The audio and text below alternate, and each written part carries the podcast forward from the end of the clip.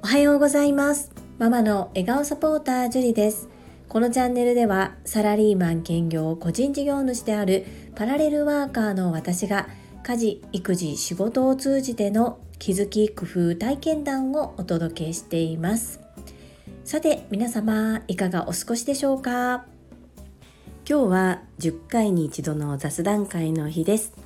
最近私が取り入れている小さなスモールステップと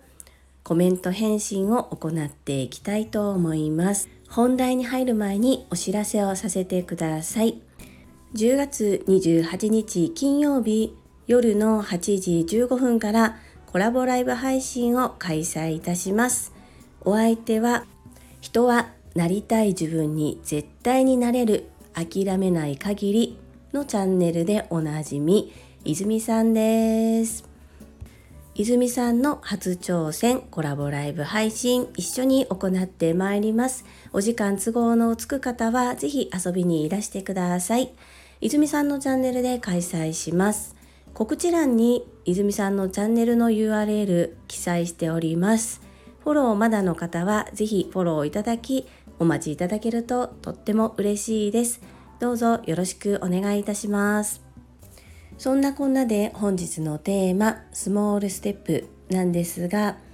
10月の初め頃私は運動習慣を取り入れるために小さなことを始めましたとお伝えしましたその小さなことっていうのは日々の生活の隙間時間を利用してのストレッチになります運動と言い難いのですが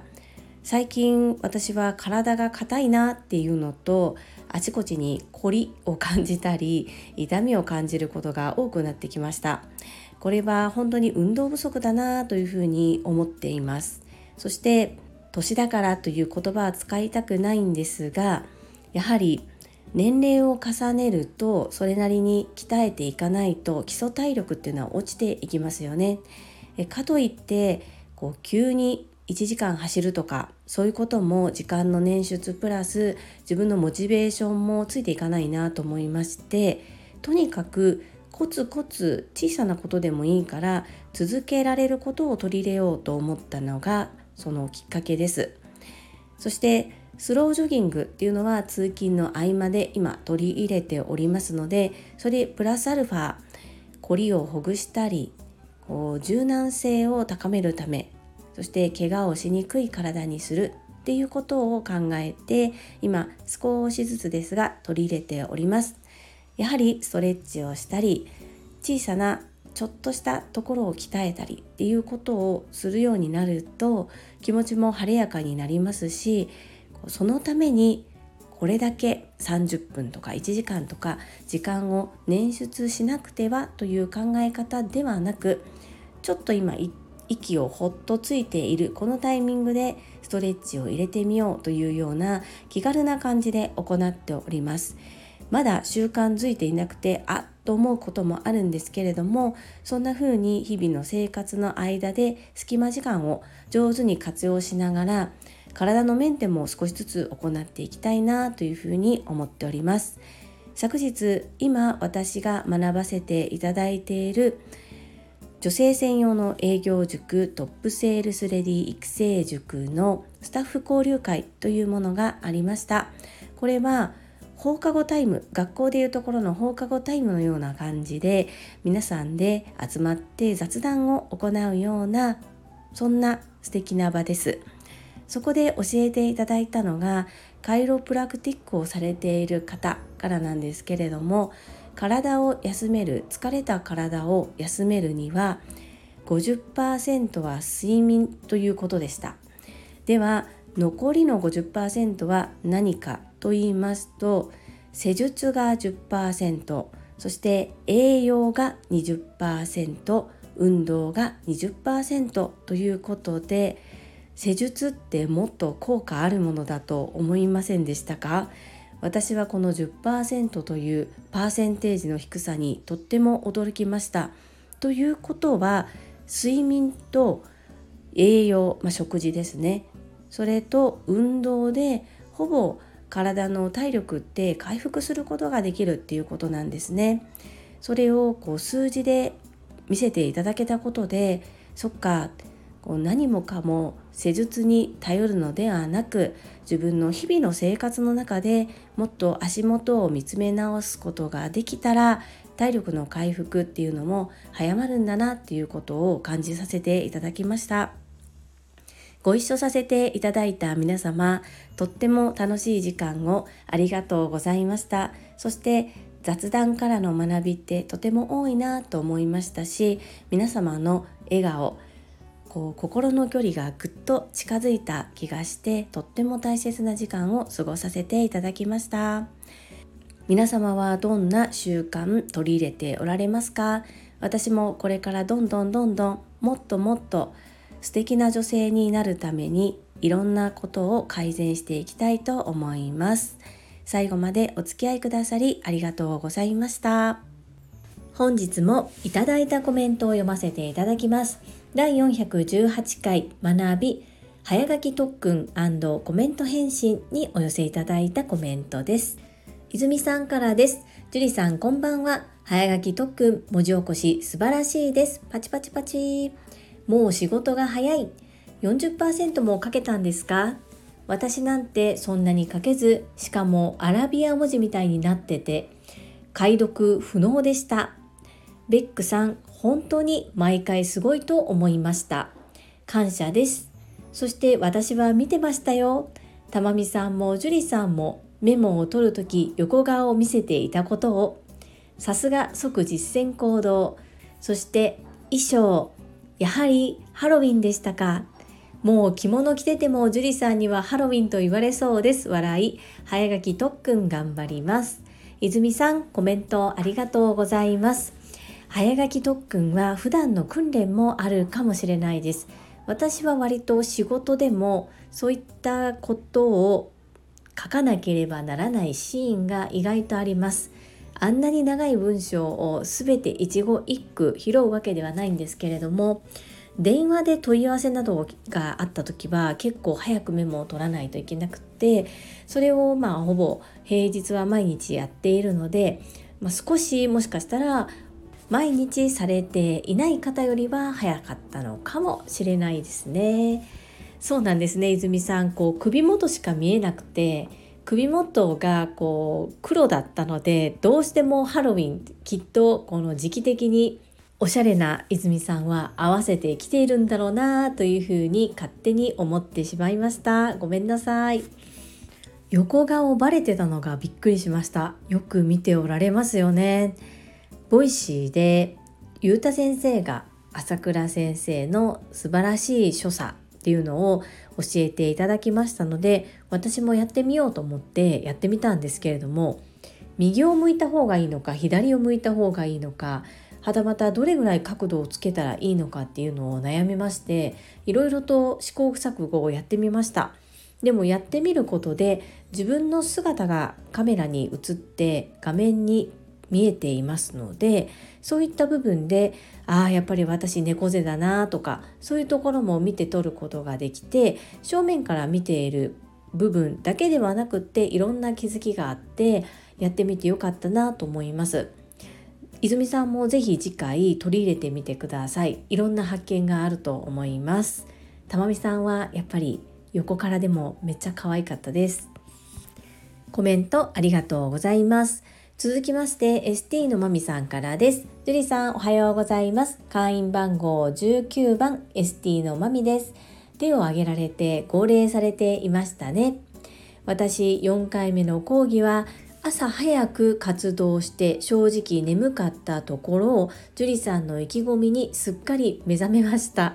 樹里さんの行動はいつも私たちにカツを入れてくれます。いつもありがとうございます。ST のまみさんコメントありがとうございますいやーまさか練習を見られちゃってるなんて思ってもいなくてその方が驚いたんですがやっぱりシーンとしてる中で一人こう手を動かしてたらどう考えても目立ちますよね冷静に考えるといやちょっと目立つことしちゃったんだなというふうに思ったんですがその時はちょっと必死だったのでちょっと全然周りが見えてなかったかもしれないです。コメントありがとうございます。続きましてほめほめドッグトレーナーゆかさんからです。樹里さん号令で朝倉先生から指名されましたね。私は1から2回目はリアル受講できず実はまだ1回目の途中までしかアーカイブ受講できていません。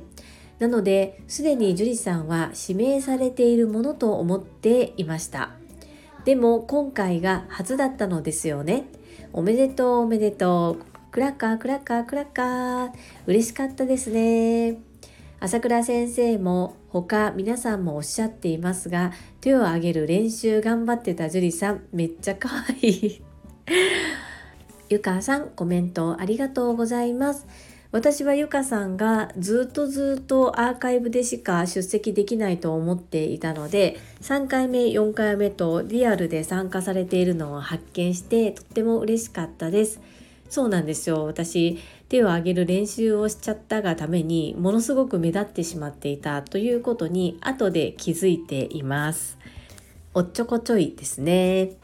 コメントありがとうございます。続きまして第419回質問回答1日の流れと時間管理コメント返信にお寄せいただいたコメントですテニスバカさんからです。樹里さん、毎度。最近、お菓子立ちマラソン3週間継続中の会員番号3番のテニスの人です。樹里さんの時間管理術を教えていただきありがとうございました。樹里さんは3人いると思ったんですが、お一人でうまく工夫しているんだなぁと感じました。私も紙に書くことは以前からやっていましたが、所要時間を書くことはできていなかったです。所要時間を書くことは今日からやります。私の性格上、細かい仕事を片付けてからでないと大きな考え事ができない性格なので、細かい仕事が溜まってくるとすごくイライラしてしまいます。面白セレブチャンネルの藤井さん曰く、忙しいのではなく、ただやることが多いだけという見事なリフレーミングを使ってからイライラが収まってきました。一度自分の時間をどのように使っているのかを見える化してみます。素敵な気づきをありがとうございました。テニスバカさんコメントありがとうございます。お菓子立ちマラソンすごいですね。いつまで続けられるんですか？これは一生続くのでしょうか？また教えていただきたいと思います。小さな仕事がたまるとイライラしてしまうんですね。ですがこの角度を変えてものを見るということをするとイライラが解消するっていうのも本当に素敵な考え方ですよね。そして時間管理にかかわらずやはり見える化するととても分かりやすく変化しますよね。テニスバカさんにとって良い方法が見つかることを願っております。コメントありがとうございます。続きまして石垣島のまみさんからです。樹里さんおはようございます。樹里さん、とっても効率的にお時間を使っていますね。ボイシーやスタイフはパソコン内からのスマホへ転送、朝食時に夕食の支度をする、立ちながら朝食をとる。効果的に時間を使われている樹里さんの裏技を知れて、ワーママはとっても参考になったのかなと思いました。私もパソコン内からスマホ転送は真似させていただきます。ありがとうございました。石垣島のまみさん、コメントありがとうございます。このね、朝食を立ったまま取るっていうのは、ちょっとね、お行儀も悪いし、まあ、食べた感があんまりないかもしれないんですけれども、一生続くわけではないと私の中で割り切っていまして、で、自分が朝が弱いのでそこを補うためにどうすればいいかっていうことを考えて、まあ、編み出た技というかそんなところですね。昨年度までは長男が小学校6年生だったので朝のお弁当作りっていうのはこう長期休暇夏休み冬休み春休みのような時に学童に持っていくっていう程度だったんですがこの春からほぼ毎日そして土日もほとんど入れていますのでそういった意味では慣れるまでしばらくは朝キッチンに立ちながら朝食を食べるっていうことがしばらく続くのかなというふうに思っております。キーボード打ちに慣れている方であればスマートフォンで文字を入力するよりキーボードを使って文字を入力する方がおそらくストレスフリーでできるのではないかというふうに思います。ぜひ石垣島のまみさん試してみてください。いつもコメントありがとうございます。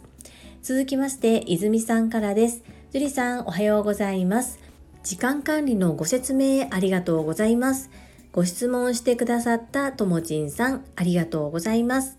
1、朝食立ち食べ。2、朝時間の使用濃度。3、隙間時間の使い方が神。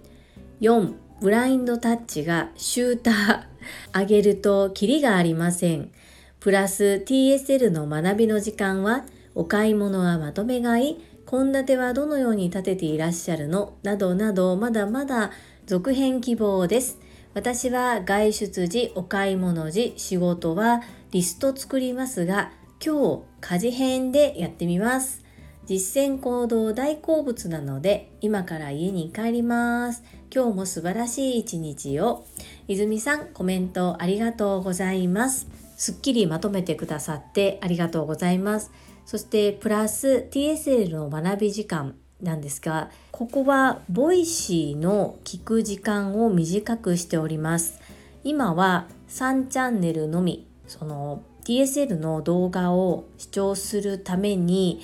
と鉄板の番組だけを聞いてそれ以外は今はたまに聞くっていう形でトータル的にボイシーの聞く時間を減らしていてその部分を TSL のアーカイブ視聴に当てています。そしてお買い物は基本的に週1なんですけれども買いだめですね。ですがもう週1では足りなくなってきているのでやはり週2回ぐらい今は買い出ししております。献立は昔はしっかり立てていたんですけれどももう10年以上も家事やってると本当にまあ適当と言いますかパパパパパッと思いつくものを作るという感じになっています。泉さんも発酵されているの発酵食品発酵食材活用されているのでお分かりだと思うんですが塩麹があったらもう何でも美味しくなりますよね。私も大好きでお野菜にもお魚にもお肉にもフル活用しております。コメントありがとうございます。続きまして福田秀夫さんからです。会員番号17福田秀夫です。やはり樹里さんは時間管理が上手ですね。頭の中で整理ができているからお片付けも整理整頓のイメージができるのかもそう思いました。頭の中に映像が浮かぶのかな。私の後輩に一度見た景色を絵にすることができる特技を持った人がいました。目に見えるものを整理整頓するのはもちろん頭の中も整理整頓が大切ですよね。アンニョン。福田秀夫さんコメントありがとうございます。この福田秀夫さんのコメントを読ませていただいて私がハッと気づいたことがあります。それは何かと言いますと先日昨年オフィスのお片付けサポートに携わらせていただいた方からお問い合わせをいただいたんですね。でその会社の物の整理はだいぶ進んだんですが今度はパソコンの中のデータの整理をしたいということで実は今年の3月にも同じような相談をいただいて私はある程度ルールとこのように進めていくと良いですよっていう指針を A41 枚にまとめてお渡ししてるんですね。ところがその意味は理解できたものの実際にパソコンのサーバー内にあるデータを何からどのように手をつけて整理整頓していっていいのかっていうのがもうお手上げになってしまってわからないということだったのでもっと具体的に教えてほしいっていう連絡を数週間前にいただきました。で私からするとその3月にお送りしているものそこよりもさらに深掘りしてっていう情報はもうないぐらい細かく書いていたのででは現状のお困りのフォルダーをスクリーンショットで送ってください。あのできる範囲で大丈夫ですのでということで暗号化してそのスクリーンショットを送っていただいたんですね。そうするともう私が事前にこういうルールでするといいですよってお渡ししたようなルールは全く反映されてなかったです。要するに情報としていただいたけれども実際手を動かすとなるとその情報を落とし込んで自分の会社ではどのようにすればいいかっていうことを決断できないしさらにいまいちどう進めていいかわからなくって頭の中がごっちゃごちゃになられてたんですね。でそこで私が話を聞いたり実際にこうある程度ヒアリングをしながらこんな風にするのはどうですかっていうような事例を提示したことでその社長の方の頭の中の整理ができたみたいですね。なのでお片付けって何も物の整理だけじゃなくそして電子データの整理ではだけではなく頭の中の整理や思考の整理もお片付けのサポートにあたるんだなということをその時感じたことを思い出しました。福田秀夫さん素敵なコメントありがとうございます。続きまして、ゆふこれたかさんからです。今日の受理式タイムマネジメントの補足をさせていただきます。ちゃんじゃ好きのおっちゃんが樹里さんから聞いて、こいつすげえなって思ったのが、朝、ボイシーやスタイフを浴びるように聞きながら、多数のパーソナリティさんへのコメントをスクショするイメージで脳にインプットしているそうです。それを昼休みを使ってテキストに文字起こしします。それを編集してスマホに送って投稿してんねんとさらっと答えてくれました。私は一つ聞いたらうーんとうなりながらこねくり回しながらコメントを考えて投稿しています。樹里さんの頭の中には最新鋭の工場のように質の高いコメントが生産できるようになっているって思います。さすがですね。チャプターを分けさせていただきます。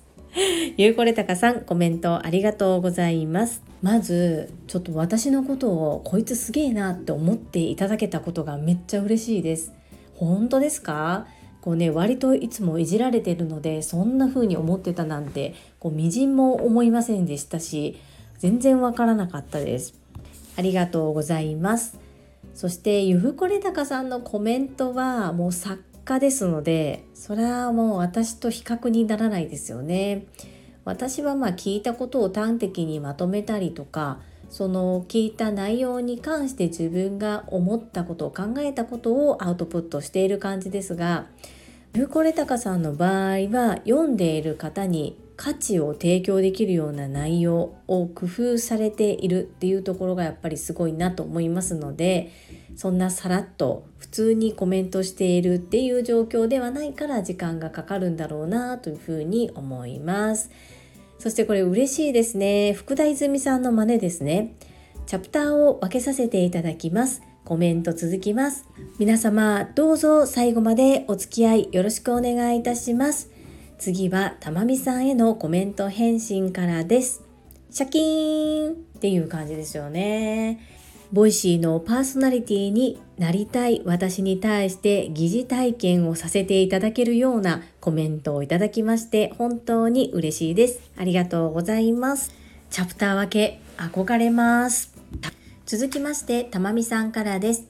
時間管理術を教えてくださりありがとうございます。早速306回目の配信とアクションプランナーの YouTube 動画を拝聴させていただきました。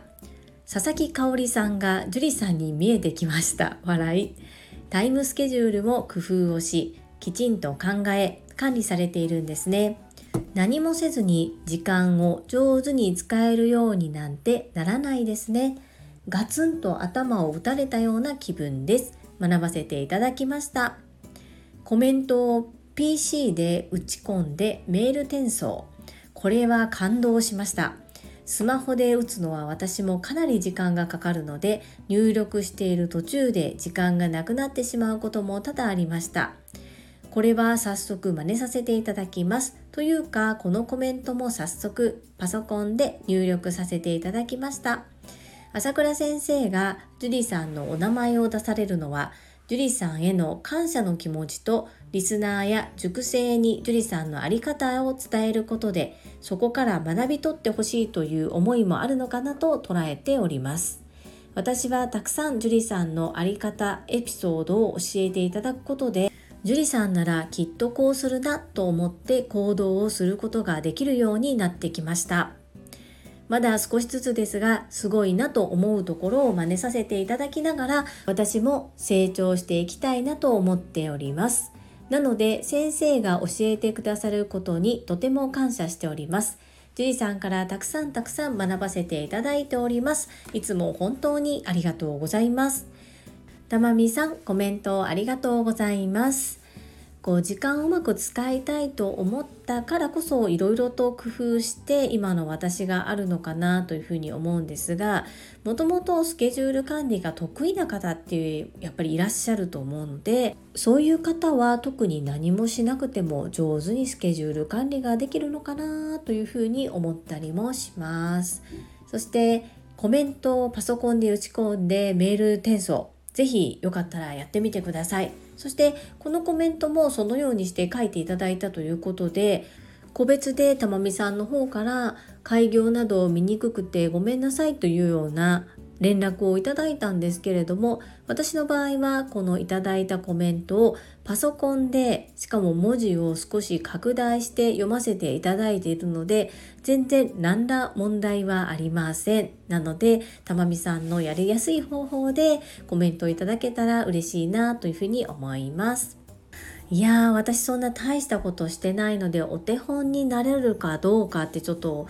自分ではわからないんですけれどもいつもそのように私から学べることがあるというふうに言っていただきまして本当にありがとうございます。続きまして山本美智子さんからです。樹里さんこんにちは。いつもどんな思いで行動されているのか今日の配信でよく伝わってきました。朝倉先生がいつしかボイシーでおっしゃっていましたね。なぜ皆おせっかいをするのをやめてしまうのか。それは嫌われるのが怖いからだと。そこを一歩踏み込むことができる人は少ない。怖がっていては加減がわからない。やってみて失敗して初めて加減というものを知るのだと。それらの言葉を樹里さんの姿を重ねながら拝聴しておりました。樹里さんへの応援に聞こえました。もし立ち止まってしまったら立ち止まった自分に気づいて一歩踏み込んでみる一歩踏み込むを手帳に書き込みますねまた418回の配信の中でエレナ・フローラさんの坂井谷道さんおつなぎくださるとおっしゃっていただきましてありがとうございます。ぜひお願いいたします。しばらく考えていたためお返事が遅くなりましたが改めてメッセンジャーにてやり取りをさせていただけると嬉しいです。今日もありがとうございました。ハート。山本美智子さんコメントありがとうございます。そうですよね私のおせっかいに対して朝倉千恵子先生がたくさんのフォローをくださいましたね。そのようにおっしゃっていただけること本当に感謝しかないなと思いながら拝聴させていただきました。個別でレターもいただきましてありがとうございます。考えられていてお返事がゆっくりになったということなのですが全然問題ありません。では私の方から坂井谷美智さんに連絡を取らせていただいておつなぎさせていただきますね。お二人にとっていい方向に向かえば私も嬉しいなというふうに思います。少しだけお時間くださいませ。そしていつもコメントありがとうございます。続きまして、ともちんさんからです。樹里さん、質問への丁寧なご回答ありがとうございました。大変大変大変参考になりました。さらにですが、ジュリーさん、そうです。毎日のルーティンはまず知りたいところですが、 Voicy への毎日のコメント返しスタイフの配信をしている時間術を聞きたかったのに具体的に伝えていなかった私。それを読み取ってお話しくださり本当にありがとうございました。私も子育てワーママなので一日の流れは似ていますが1朝食はながら食べ2神的なブラインドタッチ3ゆうさんの補足ありのコメント返し術。これは私学ぶべきところです。質問してよかった。絶対皆さん知りたいと思っていました。貴重な命の時間を使って丁寧にお答えくださり本当にありがとうございました。ともちんさんこの度はご質問くださりありがとうございます。そしてこれ参考になるのかなと思いながらお話をさせていただいたんですが参考になったのであればとっても嬉しいです。